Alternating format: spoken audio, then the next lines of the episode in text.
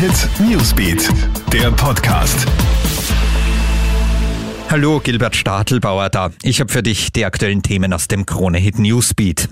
Viel Aufregung gibt's heute um einen Todesfall nach einer Corona-Impfung in der Schweiz. Da ist ein Mann gestorben, fünf Tage nachdem ihm in einer Einrichtung für Demenzkranke im Kanton Luzern die Impfung verabreicht wurde. Ob es einen Zusammenhang zwischen der Impfung und dem Tod gibt, ist unklar.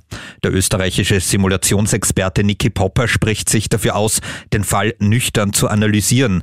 Erst einmal brauche es eine seriöse Einschätzung zur tatsächlichen Todesursache. Dies wird in der Schweiz aktuell untersucht. Popper verweist außerdem auf die Statistik. Von 120 Menschen über 80 stirbt rein statistisch gesehen jeden Monat knapp ein Mensch. Auf sämtliche Corona-Regeln gepfiffen hat eine Großfamilie in einem Restaurant im Wiener Bezirk Simmering. Polizisten werden darauf aufmerksam, dass Leute in das Lokal strömen. Drinnen finden sie eine Party vor mit 35 Erwachsenen und acht Kindern. Niemand hat eine Maske getragen, Abstände wurden nicht eingehalten. Die Küche war in Betrieb und Kellner im Einsatz. Am Ende setzt es 141 Anzeigen. Verstoßen wurde nämlich auch gegen andere Gesetze, etwa gegen den Nichtraucherschutz. Die Feier wurde aufgelöst.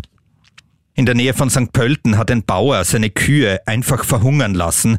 Die Behörden werden auf die schlimmen Zustände auf dem Hof aufmerksam. Als sie eintreffen, ist es aber schon zu spät. 13 Kühe sind bereits tot, nur ein Tier konnte lebend gerettet werden. Der 26-jährige Landwirt wird wegen Tierquälerei angezeigt. Davor war der Mann nie auffällig gewesen, heißt es. Und was für ein Rennen. Ski Alpin. Bei der Herrenabfahrt von Bormio gibt's heute einen österreichischen Doppelsieg. Matthias Meyer gewinnt vor Vincent Kriechmeier. Dritter wird Urs Grüenbühl aus der Schweiz. Es war der erste österreichische Weltcupsieg in dieser Saison. Das war unser aktueller Newsbeat Podcast. Schönen Abend. Krone Hit Newsbeat, der Podcast.